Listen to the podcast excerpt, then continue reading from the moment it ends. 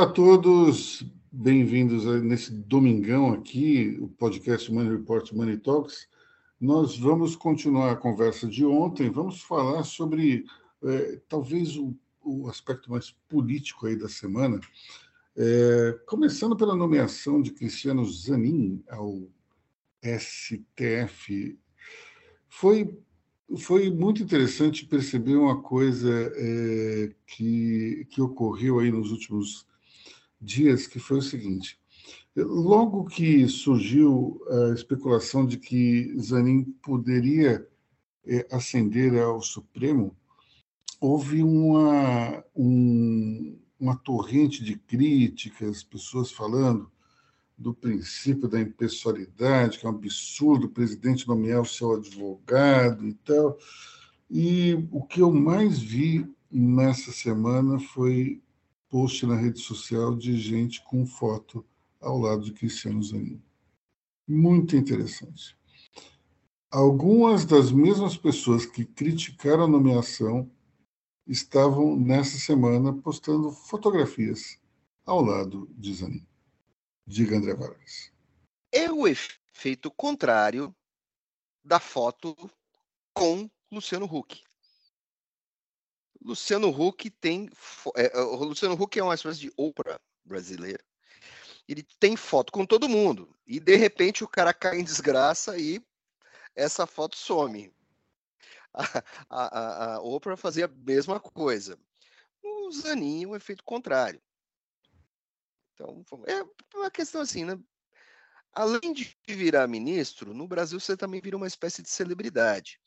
E é preciso lembrar que Zanin é, aplicou um IPOM jurídico para tirar Lula da cadeia. Vamos lembrar o, quão, o quanto Zanin foi ridicularizado durante a Lava Jato como um advogado inexperiente, como um cara pouco expressivo. Né? Ah, um Mauricinho engravatadinho, precisa de um cara mais combativo. Ah, se fosse o Cacai, não sei o que tal. Zanin percebeu que aquele jogo não ia ser ganho ali, jogou para a instância superior. Percebeu todos os erros da Lava Jato e vou salvar meu cliente lá para cima. Eu tenho dúvidas, assim, até agora, puxa vida, princípio da impessoalidade. Tá? Mas, um presidente da República, ele vai nomear quem?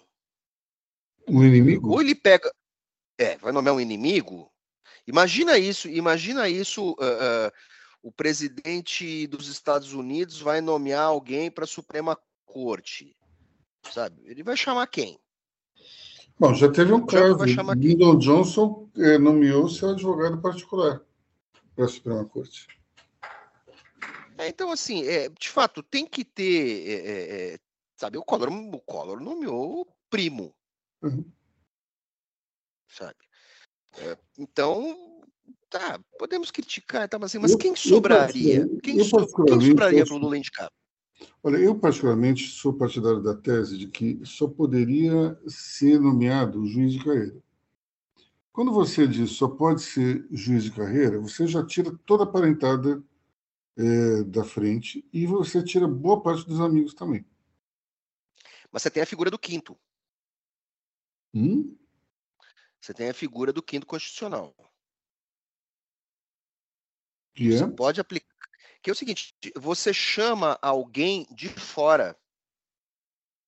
O quinto constitucional, quer dizer, um quinto dos juristas em, nos tribunais de justiça é, pode ser de fora da corte, para dar uma arejada. Eu sei, mas, mas aí a gente tem o efeito no Supremo exatamente o contrário. Se tiver um quinto de gente que, de juízes, é muito. Que na corte, na alta corte, você não tem ninguém que seja que seja juiz de carreira. Tem? Talvez o Cássio, com K. Não, o Cássio era procurador. Né? Ah, é, é, você, você tem a Carmen, você tem a Rosa Weber, então, você é tem um outros. Pois é, quando você, você tem... tem. Vamos lá, ó. olha que interessante. Quando você tem mulher, se vai buscar na corte. Quando você tem homem, não. É, é uma coisa a ser discutida. Eu acho que a sua, a sua proposição é interessante, é algo, algo a ser discutido. Vamos, vamos levar ao presidente.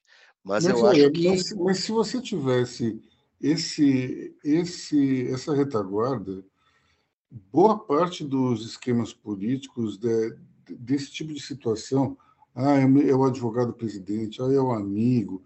Outro dia, por exemplo, eu vi uma história de que o Ricardo Lewandowski tinha sido tinha sido é, indicado é, para a Suprema Corte porque a mãe dele fazia costuras para a Dona Marisa, o que é uma mentira.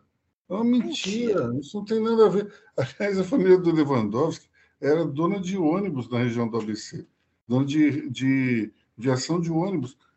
Como é que a dona da viação de ônibus vai, vai ser costureira para a dona Marisa? Não faz o menor sentido isso, pessoal. Mas é, para você ver como é que a coisa, coisa avança. Agora, eu acho que se tivesse uma regra na qual só poderia ascender a Suprema Corte se fosse juiz de carreira, isso resolvia boa parte dos problemas. É, enfim, pelo que eu lembro, a maioria dos, do, dos titulares do, do, do STJ é de juízes, não é não? Faquim veio do STJ. Então, quem mais, mas eu digo, quem está no STJ hoje?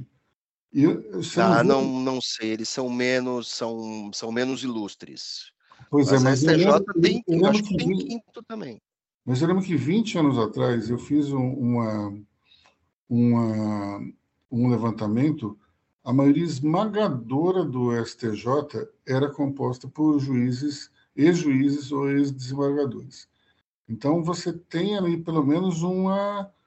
É, é não é uma regra, mas pelo menos existe uma tradição. No Supremo, fica complicado. Enfim. Bom, agora a gente vai ter a vaga de quem? É, é da, é da Rosa Weber que vai, que vai se aposentar? Sim, a Rosa Weber é um pouco. E logo depois vem Carmen Lúcia. Pois é, e aí já se discute a nomeação de duas mulheres, né? Porque seria muito ruim para o país você ter duas juízas e, e no lugar delas você ter dois homens é, substituindo. Então já se fala é, em, em alguns nomes aí que são de mulheres para essas essas vagas, mas é, acho que o ideal seria ter até mais mulher dentro do dentro é, desse que, enfim acho que isso que isso vai ser resolvido logo e outra coisa é vamos sempre lembrar desviando um pouquinho de caminho e tal uh, o Joaquim Barbosa certo foi sugerido ao Lula pelo Frei Beto certo? Frei Beto conheceu Joaquim Barbosa numa viagem, nos seminários, então ficou encantado com Joaquim Barbosa. Lula queria um negro, indicou Joaquim e tal, parará, parará, parará. Joaquim é um cara que veio do Ministério Público, virou ministro e indicado pelo governo foi o cara que condenou todo mundo no mensalão. E brigou com todo mundo também. Brigou com todo mundo também, bateu boca com todo mundo. Então vamos lá, né? E não, não é exatamente uma garantia. E tem outra coisa: o sujeito vai ficar tanto tempo uh, no poder, digamos assim, o, o, agora, agora o Zanin vai ficar 27 anos, né? que assim, ao final, assim, você vai se aproximando da, da, da metade final desse período, essas lealdades todas, essas proximidades todas já se diluíram porque as figuras políticas já trocaram. Então você fica meio lá em cima, né? Você fica, você fica além do bem e do mal, você fica meio blindado de pressões pontuais. Então eu acho que também não chega a ser exatamente um problema. E acho que o, acho que o Zanin ficou bem colocadinho com aquele estilinho dele engomadinho assim, com o cabelinho puxadinho para trás, com aquela com aquela roupa de Darth Vader sem capacete que eles usam. por, falar, por falar em Gomadinho, é, e teve o pós a posse, né? Teve o, o baile do o baile não, né? A, a, a confraternização, o petit comité de, de recepção uhum. dos convidados, e até os próprios advogados do ex-presidente Bolsonaro participaram. Inclusive, eles que são amigos da esposa do Zanin pediram permissão para o Bolsonaro para poder participar desse, desse, dessa, dessa, dessa recepção. Pediram permissão, meu amigo. Tudo que o Bolsonaro precisa é que os seus advogados tenham um bom trânsito com os ministros do Supremo. Pelo amor de Deus. Né? Nesse momento é tudo, é tudo que essa turma precisa. E assim, e advogado vive no planeta advogado. Vamos, vamos lembrar como é o, o a deputada. Aí entrevistei ela, a deputada estadual paulista, que preparou o parecer. A Janaína. A Janaína tem um irmão ela, eh, são em três ou quatro, é a Janaína e mais uma ou duas irmãs, e tem um irmão, creio eu, mais jovem, que trabalhava no escritório que defendia o Zé Dirceu. Então, assim, o, o, o, planeta do direito é outra coisa. Então, calma lá, não, não vamos ficar tomando assim a vida por essas paixões que a gente muitas vezes vê do lado de fora. Não é assim. Né? Tem o beijamão, sim, tem o baile de debutante, tem tudo. Cara, são, é, são os rituais do poder. Não, não é só o executivo e o legislativo. Tem no judiciário também. Aloysio, e falando em, em, em, em beijamão e bailes do poder, primeira dama. Primeira dama foi alvo de uma reportagem dessa semana da Folha de São Paulo, na qual se levantou que ela tem um número inacreditavelmente alto de reuniões com os ministros do governo. É, já se disse várias vezes que ela funcionava como uma espécie de filtro dos ministros e para em relação ao presidente Luiz Inácio Lula da Silva, e de fato é o que parece estar acontecendo. Agora, o que me chama a atenção disso tudo é o seguinte: é, ela não tem um cargo oficial no governo ela é a primeira-dama, tem direito a uma sala no Palácio do Planalto. Isso é uma coisa que todas as primeiras-damas tiveram. Agora, nunca nós tivemos uma primeira-dama que, de fato, é, funcionasse como uma espécie de primeira-ministra. Isso é uma coisa meio é, surpreendente, até porque é, ninguém votou na socióloga Janja Silva, Rosângela Silva. É, as pessoas votaram no marido dela. E isso não é uma manifestação de machismo, porque se fosse um, uma mulher ocupando esse cargo e o marido fosse uma espécie de é, eminência parda, eu também estaria fazendo a mesma crítica. É, nós uma podemos... espécie de Jorge Murad? Pois é, não pode. É, na verdade, o Jorge Murad era até, digamos, na época do Sarney era, era o genro ainda por cima, né? Ele era ele é uma eminência parda que não era nem estava ali como se diz o como dizia o Brizola cunhado não aparente é, Brizola Brizola presidente então o, poderia dizer o Murad poderia, poderia, poderia dizer é, genro não aparente eu sou na verdade o presidente Mas o fato é o seguinte, pessoal: ninguém votou na Janja. Então, nós temos ali uma pessoa que está ocupando um, um cargo extraoficial, mandando no governo. Então, esse é um problema. Eu, eu acredito que, é, em nome da transparência, então se nomeie lá assessora especial da presidência, ministra, chefe da Casa Civil, sei lá, alguma coisa, mas ela precisa... Ela, ela, ela, não, ela não, chega a ser um primeiro-ministro, mas ela é um, uma, uma Casa Civil do B, né? Hein, Luiz? É, cara, mas eu acho isso tão errado. Tudo muito ruim, tudo, é tudo muito ruim, tudo muito ruim. É, e existe um movimento do, do, do, próprio da própria esquerda de querer romantizar o cargo de, de primeira dama, né? É, alguns deputados mais da, do Nordeste do, do, país eles eles defendem que tem, tem parentes prefeitos, né, de várias cidades e, e, e, eles ficam romantizando, né? Falando que primeira dama é um cargo, é, é, um cargo de não de direito, mas, mas sim de, de, de, de qualidade. Mas assim, não seria mais fácil criar uma portaria para a pessoa? A pessoa responde civil criminalmente, a primeira dama, porque é, é, é estranho, porque o Lula se reúne, a, a Jana está se reunindo mais com o ministro do que com o próprio do que com, com, o que, que ela faz, qual que, qual, quais são a, a, as, as deliberações dela, isso fica, fica vago, né? E, e, assim, e a primeira dama pode ser acusada de tráfico de influência. Ponto. Ponto. Bobeou, bobeou, toma um tráfico de influência nas costas. Aí fica ruim. A Michelle teve um caso, não teve? Michelle Bolsonaro teve um caso desse. Rosângela, Rosane Collor também acho que teve um, enfim. Isso acontece agora. É, é, o que não pode acontecer é falta de transparência. Se ela é de fato um assessor especial, então nomeia. Simples assim. O vice-presidente não é também o ministro da Indústria e Comércio? Então, qual o problema da primeira-dama ser um assessor especial? Só que daí, pelo menos, fica claro. E daí, todas as reuniões que existirem entre ministro e assessora estarão na agenda. O problema é que hoje, pela legislação, primeira-dama não é um cargo, apesar de ter uma sala.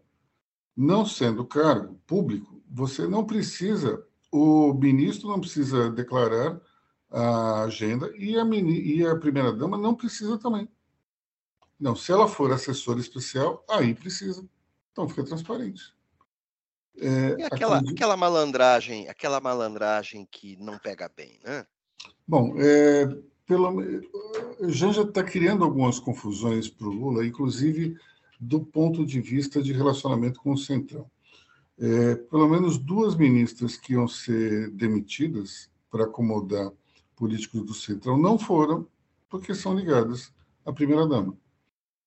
Então, começa a ficar complicado, porque se você já tem um número finito de ministérios para mexer, e, e daí você vai reduzindo cada vez mais o universo de peças que você pode trocar para favorecer o jogo político, coisa fica complicada.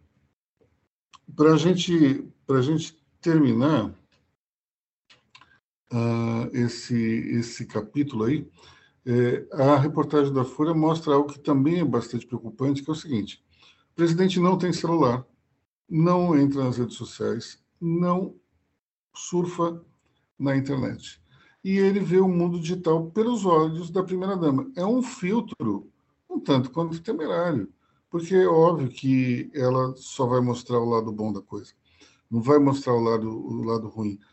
Só que um presidente precisa ver os dois lados. Ele é presidente de todos os brasileiros, ele precisa entrar na internet, precisa ver o que estão falando do governo, precisa tomar pulso, eh, tomar o pulso da situação. Não dá para terceirizar esse tipo de coisa. Presidente, um celular no Magalu custa 400 reais. Não vai fazer falta no, no bolso do senhor, tenho certeza. Quando, quando setembro chegar, depois, uh, depois da operação, que Lula vai, ele vai parar de sentir dor, ele vai ficar mais paz e amor, será? E aí, quem sabe, ele liga para a dona Magalu, a dona Magalu gosta dele, leva um celularzinho para ele e aí talvez fique a coisa fique mais legal. Ou senão ele poderia conversar mais com o Ricardo Stucker. Pois é, o Stuquinha, o Stuquinha ele é um bom interlocutor nesse sentido. É uma boa sugestão. Boa sugestão. Salvamos a República, Luiz. Falando em salvar a República, vamos falar agora um pouquinho eh, eh, dar uma zoada na República aí, com essa confusão da Carla Zambelli, do hacker, do Moro, essa história sem pé e sem cabeça. é tudo tão, tão, absurdo que eu recebi ligações de pessoas de direita e de esquerda dizendo que não estavam entendendo nada. Eu falei, que legal, eu também não, mas eu estou achando muito engraçado. É, é interessante porque, primeiro, é com, com amigos como a Carla Zambelli, o Bolsonaro não precisa de inimigos, né? É impressionante isso. Como essa mulher ela é completamente doida. É, vamos lembrar daquele caso um pouco antes da eleição que ela saiu perseguindo um camarada de, com a arma em punho. Véspera da eleição. No meio dos jardins, no meio do bairro dos jardins, su, super policiado. Isso é um negócio tão, tão absurdo. Agora a gente vê que ela não só contratou o hacker, como ela queria é, que o hacker entrasse no e-mail do Alexandre Moraes, no celular, e também que o hacker fraudasse as eleições. Agora, é, é muito interessante pelo seguinte: a tese do, da, da extrema-direita é que as, as eleições elas não são confiáveis porque o sistema é fraudável. Aí você pega um dos maiores hackers do país, que se que é contratado, pelo menos o que encontraram até agora foi 13 mil reais. E ele não consegue entrar em nada. Ele não conseguiu mexer em nada. A única coisa que ele conseguiu mexer foi para criar um, um, um, mandato de prisão para Alexandre de Moraes, que ele só conseguiu porque ele roubou o acesso. Não foi uma, não foi, digamos, uma demonstração de habilidade dele como hacker. Não, ele roubou o acesso e entrou. Até eu faço isso. Vamos combinar, né? Se eu tiver, se eu tiver o login e a senha, eu entro em qualquer lugar, ué. E quando ele foi questionado por que, que ele não conseguiu entrar no sistema do, das, do TSE, ele falou que é porque a Carla Zambelli não tinha acesso ao, à sala cofre. Ora, você precisa entrar na sala cofre também? É chamar o, o bandido para entrar dentro do banco, né? Não, mas aí vamos lá. Você está na sala cofre, aí vem um cara segurando um notebook ou um celular. Aí o cara começa a mexer para entrar no sistema, sendo que você tem fiscais de todos os partidos. Você acha mesmo que isso vai acontecer? Claro que não vai. Não, e, e, e, tem um detalhe: vamos lembrar quem é esse cara. Né? Foi o cara que capturou os dados do Telegram, certo? E esse cara ele só capturou isso porque alguém entregou e ele criou o escândalo da Vaza Jato. Certo? Ele destruiu a carreira, a carreira política do Sérgio Moro, certo? E Sérgio Moro. Eu acho que é exagero porque ele foi eleito senador, mas ele acabou com a chance do Sérgio Moro de ser presidente. Sim, e ele acabou com as chances do Sérgio Moro de ser ministro do STF, muito pelo contrário. Agora que é ministro do STF, o advogado que antagonizava com ele. E, e, e, o, e, o, e assim, e o Sérgio Moro, ele é padrinho de casamento da Carla Zambelli. Isso é uma loucura da face é loucura, a mulher vai cara, lá, a mulher vai lá e contrata o sujeito que sacaneou o padrinho de casamento dela. Isso mostra isso mostra que o caráter talvez seja um tanto quanto. Oh, mas lembrando mas que no, no, na, no, casamento de Carla Zambelli, o clima era de paz e amor, era lua de mel do bolsonarismo. Ah, 2019, tava Era paz e amor. Agora, vamos lá, e, e você tem tudo assim, assim e, e, quando a Carla Zambelli fez tudo isso, uh, na linha do tempo, o Marcos Duval nem tinha começado a entrar em ação. Né? Porque o Marcos Duval fez todas aquelas pataquadas que ele afirma ter feito em janeiro. A Carla Zambelli já estava fazendo isso antes. E é como se a Carla Zambelli chegasse assim, não, não, não, peraí, eu estou fazendo merda há mais tempo, eu quero meu protagonismo aqui, dá licença. Mas, mas o Hacker falou outra coisa interessante, que é o seguinte, ele não conseguia entrar na, na urna porque ele não tinha o código-fonte. Veja só que interessante. Isso aí isso é um ponto muito, muito é, importante para a gente discutir. O, dentro daquela, dentro do ano da eleição, é, foi colocado à disposição dos, das entidades que fiscalizariam é, o pleito um código-fonte provisório, que valeria até agosto e, portanto, é, você poderia, com aquele código-fonte, fazer qualquer tipo de exercício possível. Um ou dois dias depois que aquele código expirou, o Exército pede o código-fonte. Quer dizer, ali foi claramente uma, uma manobra para mostrar: olha, nós pedimos e eles não deram para a gente. Porque a partir dali o código-fonte ia ser trocado, porque é sigiloso, pessoal. Você tem um eleição, a partir dali não, você não pode dar o um código-fonte para ninguém. É uma coisa tão óbvia, tão simples. Aí, ah, não, mas eles não deram o código-fonte. Mas se desse o código-fonte, o que poderia ter acontecido? Você não pode fazer uma coisa dessa. É óbvio, é uma coisa tão óbvia. Não dá para entender a maluquice desse pessoal. Mas, enfim. Aí o cara diz que sem o código-fonte ele não consegue entrar. Aí ele não conseguiu entrar na, na, no, na soma. Isso é uma prova interessantíssima de que o sistema, ele de fato, ele é bastante forte do ponto de vista de blindagem. Se esse camarada não conseguiu, alguém iria conseguir. E veja bem, uma, uma urna em si, ela não é difícil de você invadir, não. O problema todo é o seguinte: como é que você vai fazer um esquema de fraude na qual você vai invadir urna por urna para mudar o, o, resultado? Isso não dá. Sendo que você tem que fazer isso de uma maneira muito, em cinco minutos e, sei lá, em cinco mil urnas. Não tem como fazer isso. Você imagina a quantidade de gente envolvida nesse esquema de fraude. É óbvio que iria vazar. Não, não tem como você fazer algo desse tamanho em segredo. Diga, Vargas. É aquela coisa que o Gilmar Mendes fala. Num curso ali que eu fiz com o Gilmar Mendes, subeleitoral, o Gilmar Mendes fala o seguinte: olha, você pode fazer tudo isso, mas nada disso resiste a meia dúzia de telefonemas, ligações de celular dos fiscais de urna dos partidos, porque eles veem que eles começam a ver que os mapas eleitorais começam a mudar. Os partidos têm os falando assim, os fiscais dos grandes partidos, eles começam a perceber que isso está mudando. Esses caras estão ali conversando uns com os outros, certo? E aí você tem os advogados eleitorais que já têm um mapeamento. De repente eles começam a ver uma curva muito diferente do primeiro para o segundo e você descobre, você começa e aí você tem a figura da impugnação de urna. Agora, vamos lembrar uma coisa, né? Na época do, do voto impresso, o que, que acontecia? Qual era a principal fraude?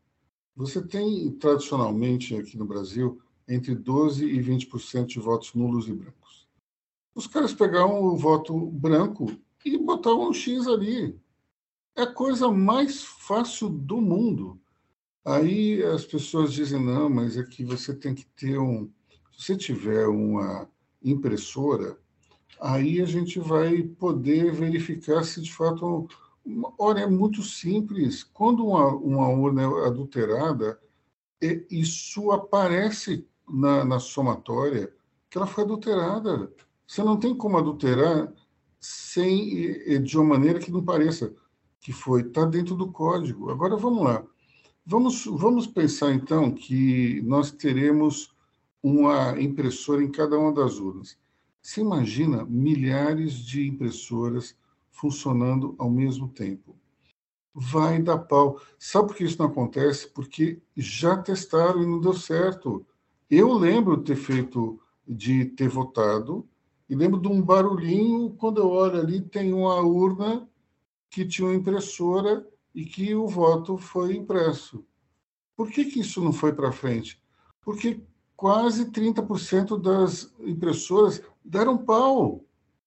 Agora, vamos lá, se tem quase um terço das impressoras dando problema, qual é a chance de você ter uma, uma eleição que vai dar certo? Que você corre o risco de ter um terço das urnas impugnadas. E aí? Como é que faz? Um terço de urna impugnada não é uma eleição.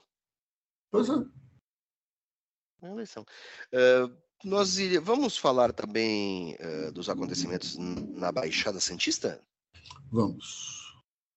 Bom, como todos sabem, nós tivemos aí um, um, um caso lamentável de um soldado que foi PM que foi assassinado pelo tráfico e houve uma uma operação da, da polícia é, para, digamos, procurar os responsáveis, e isso acabou acarretando um número grande de mortes. A gente está em 16, por enquanto, é isso? 16. Bom, é, o grande problema dessa história toda é justamente a acusação de que a, a ação da polícia foi excessiva e vingativa, no sentido de que 16 pessoas mortas, de fato, é um número exagerado para a situação.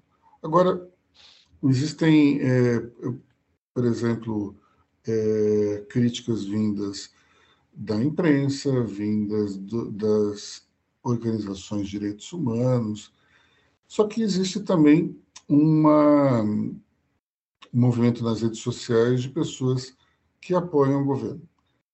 É um assunto extremamente delicado e acredito que talvez isso seja reflexo da inexperiência do governador Tarcísio é, à frente de, de um estado como São Paulo. E esse é um tema muito delicado e se a gente voltar no tempo, isso aconteceu também com o governador João Dória, num episódio envolvendo Paraisópolis. Nós temos, eu entendo a necessidade do governador de proteger a sua estrutura, mas ao mesmo tempo o governador tem que mostrar uma certa independência e até ele deu uma declaração dizendo que se houve excesso, ele iria investigar. Acho que o número de 16 mortos é um indicador forte de que houve um excesso. Então vamos, vamos ver agora se, de fato, haverá uma, uma investigação sobre o caso. Agora, eu acredito que existam alguns atenuantes, como, por exemplo, boa parte desses 16 mortos é, dessas 16 mortes ocorreram em tiroteios. Mas você tem pelo menos dois casos em que as pessoas se renderam ou foram é, assassinadas é, depois de ser capturadas. Então, que tem algum tipo de excesso? Tem. Mas é, acredito que o governador precisa se manter como um estadista nesse tipo de situação. Ele não pode pensar com o fígado, ele tem que ter a cabeça fria e, eventualmente, questionar os seus assessores.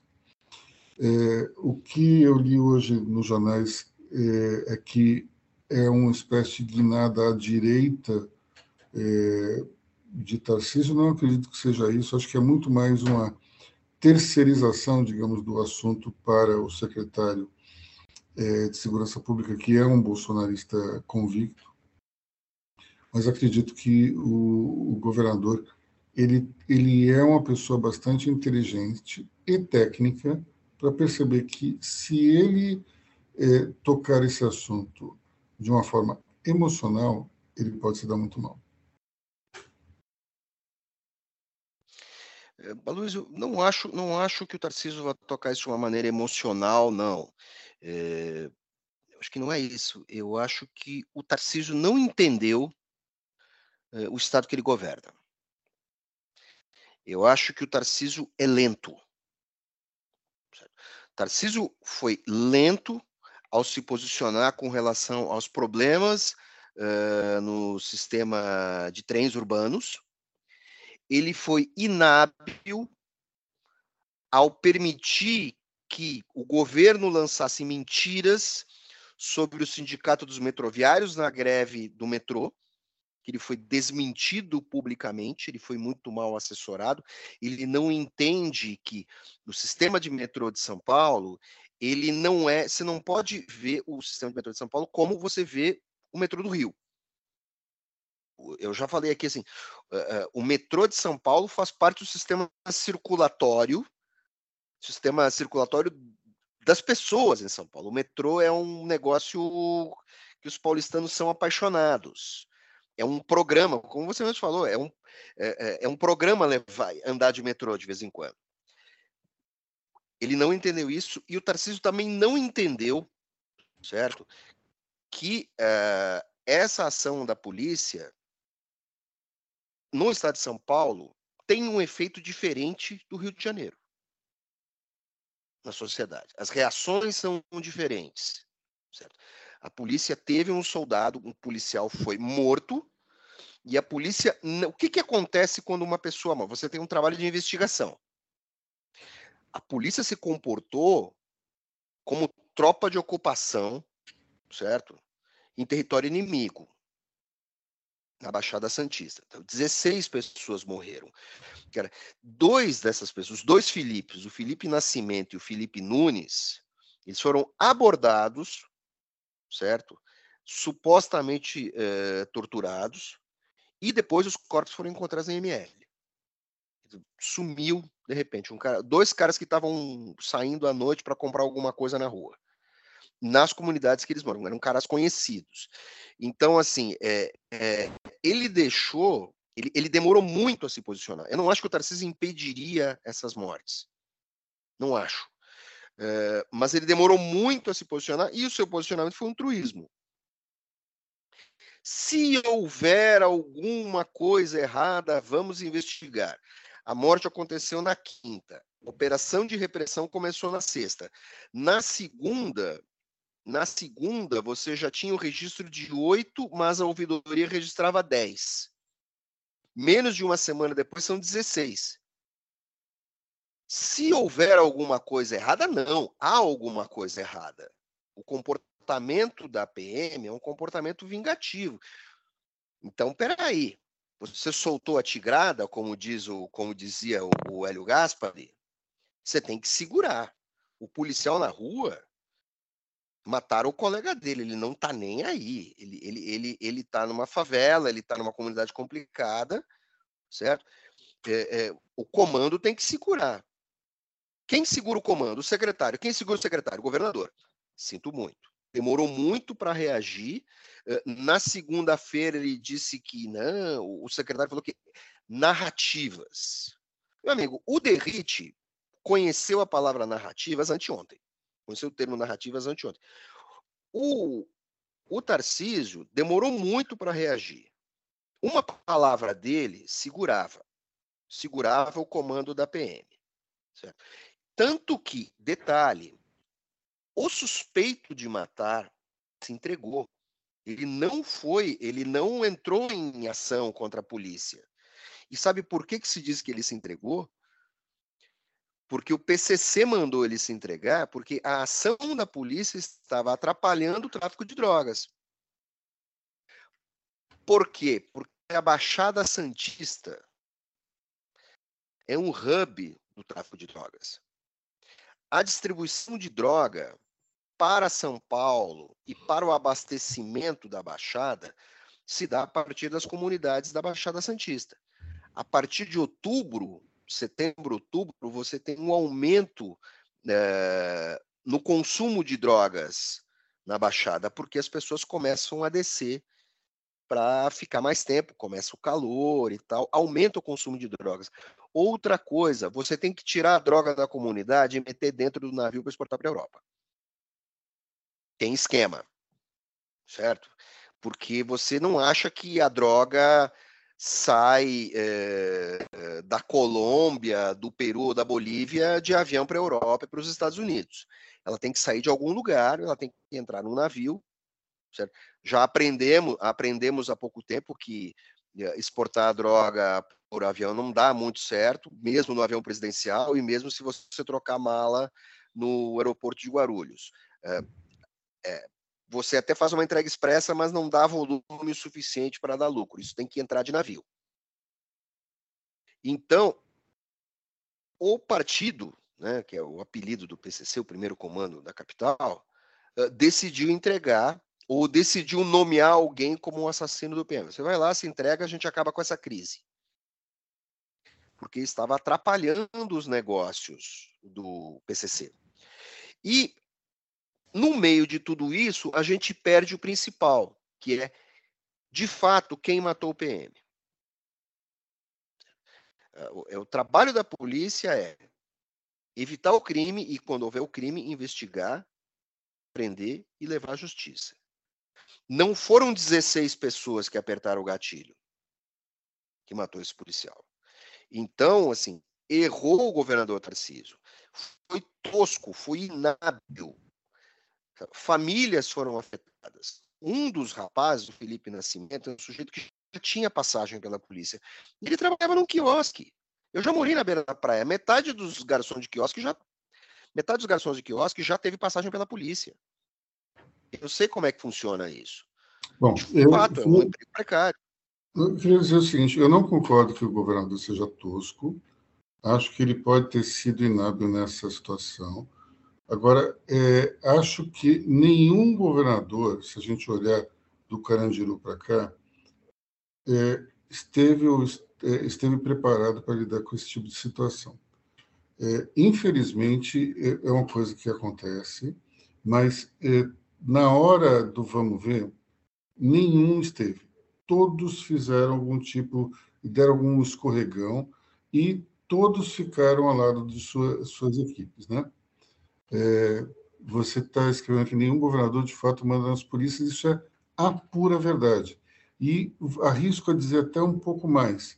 Durante a época é, do, dos tucanos, você tinha uma situação na qual nem a Polícia Civil, nem a Polícia Militar acabavam acatando o que o secretário dizia, porque sempre se colocava alguém que era um desembargador, um procurador, é, um sujeito que não é policial.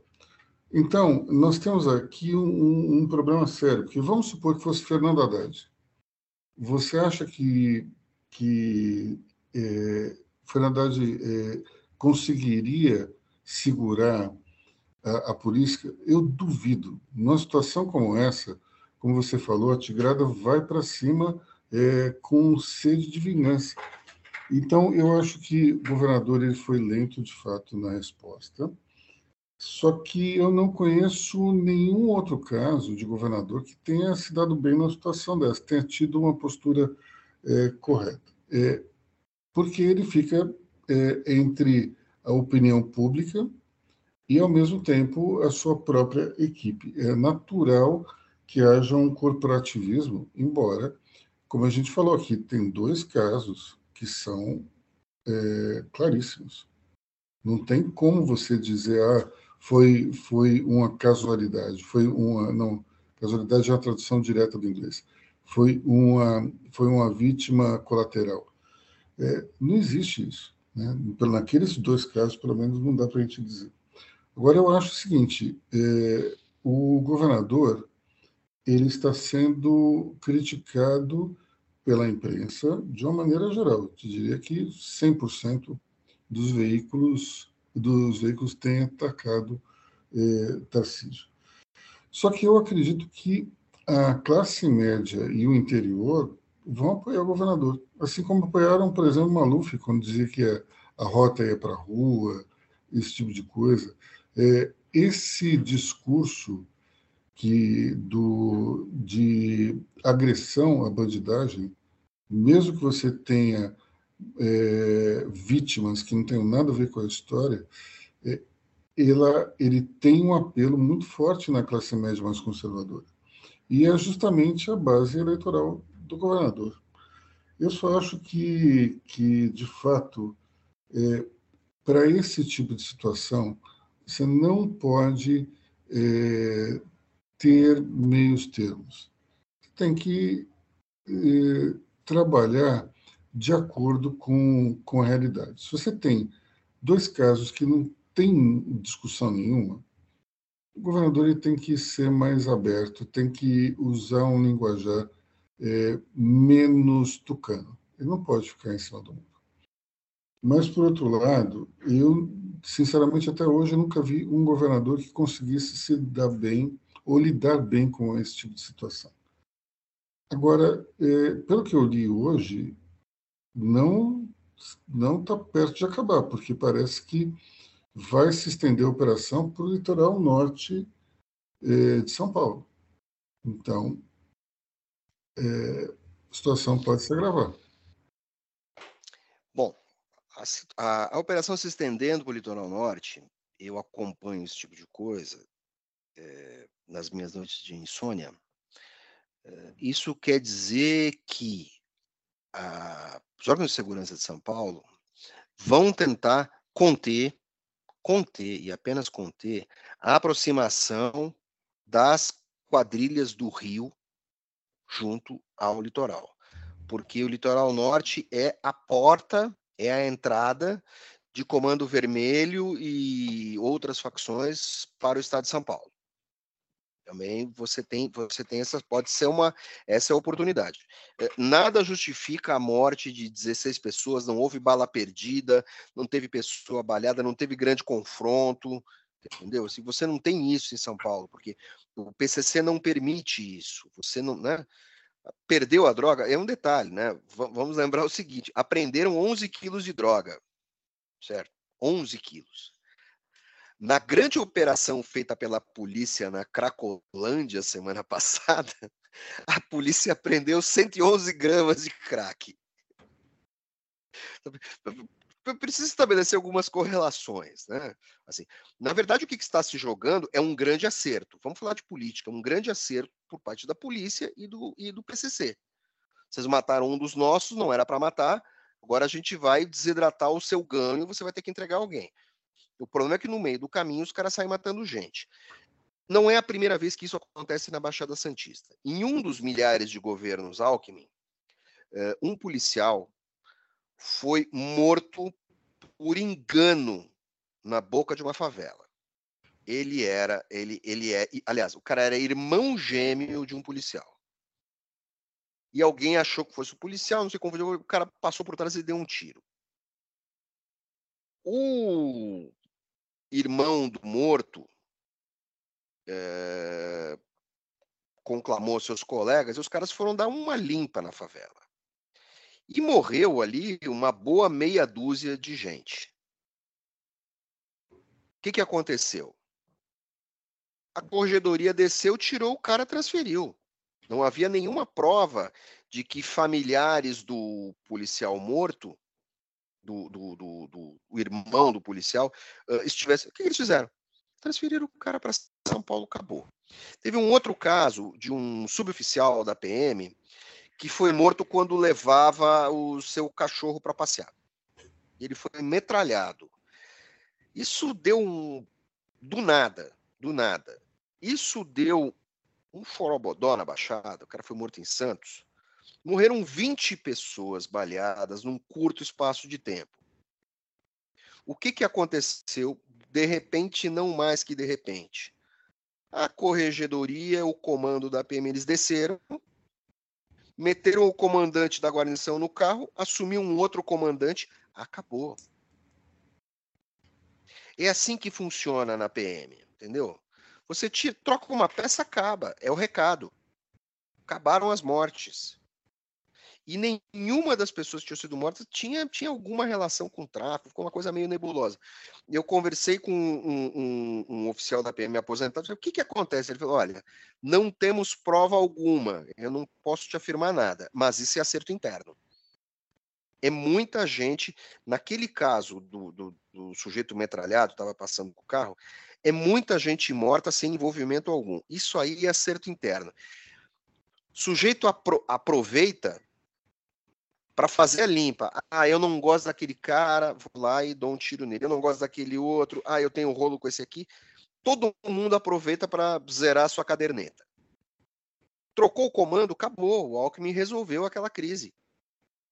Certo? Então, assim, é dessa maneira que funciona. Saiu do controle, troca o comandante. Você acaba com as eventuais lealdades e a coisa toda uh, uh, uh, vai para o lugar. Funciona em qualquer corporação, não é só nas polícias. Funciona em empresa, troca o chefe, a moçada segura a onda. E é assim que tem que ser. Depois você vai ver se teve excesso, se teve crime e tal. Só que a polícia só não pode sair matando todo mundo na rua. Sinto muito, o policial morreu, foi vítima e tal. Tem investigação para isso. Olha, a gente precisa ver qual é o efeito que isso vai ter dentro da estrutura. Se de fato trocarem os comandantes, eu acho que isso pode gerar um efeito positivo. Eu não acredito que isso vai acontecer. Porque a Quando posição... trocar o comandante, você transfere o comandante. Você não tira Não, não sei, eu sei, mas eu acho vai, que. Vai, vai para Sorocaba, certo? Não, eu sei, mas eu não, não consigo enxergar o Derrite fazendo isso. Só fará se for obrigado e obrigado não será. Acho que existe hoje uma. Um, você tem alguns feudos dentro do governo estadual, como assim? Como tem em todo governo, e acho que a, uma forma de se criar sintonia com o bolsonarismo foi a Secretaria de Segurança Pública. Não vejo como o governador possa mexer ali sem criar uma ruptura com aquele que foi o padrinho político dele. Então, vamos ver como é que a coisa vai daqui para frente, mas o estilo do Derrite é esse e acho que não vai mudar não.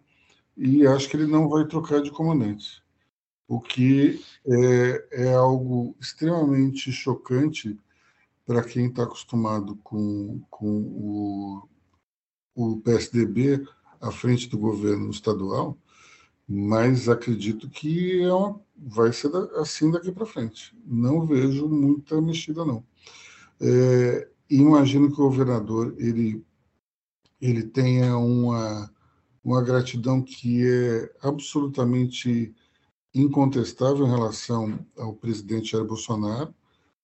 E esse é um nome, o secretário de Segurança é um nome bolsonarista. Não consigo enxergar isso, isso sendo mudado.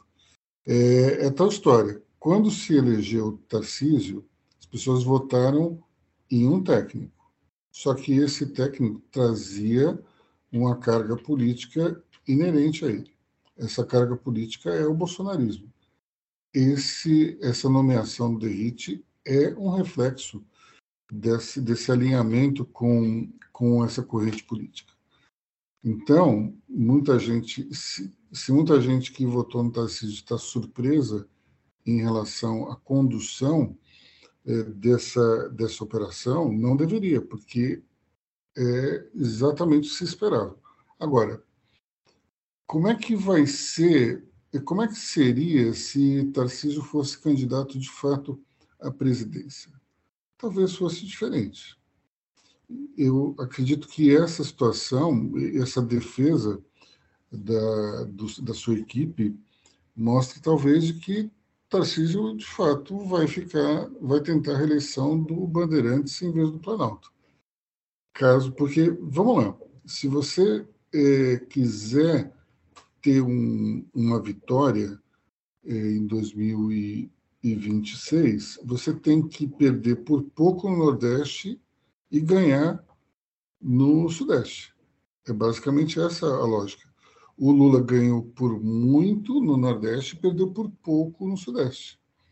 Então, se alguém de direita quiser ganhar, tem que fazer o contrário, tem que perder por pouco no Nordeste e ganhar muito no Sudeste esse tipo de situação, na qual você tem um, um, 16 mortes numa operação que claramente tem um espírito de vingança, é, isso vai ser bom do ponto de vista nacional? Não, não vai. Especialmente em relação a, ao, ao Nordeste. Agora, vamos lá. É, o grande problema de tudo isso é que tem uma, uma leitura por parte dos mais conservadores de que é, existe a defesa dos bandidos e a crítica em, em, relação à polícia. Ou seja, não, mataram 16 bandidos e isso é o fim da picada. Não, não é isso. A questão é, eram 16 bandidos? Essa é a primeira pergunta. Dois, o que motivou essas mortes? É uma vingança? Então vamos lá, pessoal. Um um policial foi morto. 16 pessoas não foram responsáveis por essa morte. Então tem um exagero aí na dosagem da coisa. Então, não é se defender a bandidagem em relação à polícia. É simplesmente se buscar uma postura mais republicana das forças policiais. Porque se você é imbuído por um espírito vingativo, pessoas inocentes podem ser vítimas desse processo, como tudo indica que foi. Então, é, é preciso ter um pouco de, de, de ponderação, e é por isso que eu falei da reação emotiva. Porque a reação emotiva dentro do governo é nós estamos é, imbuídos no espírito de acabar com a bandidagem. Tudo bem. E isso é importante.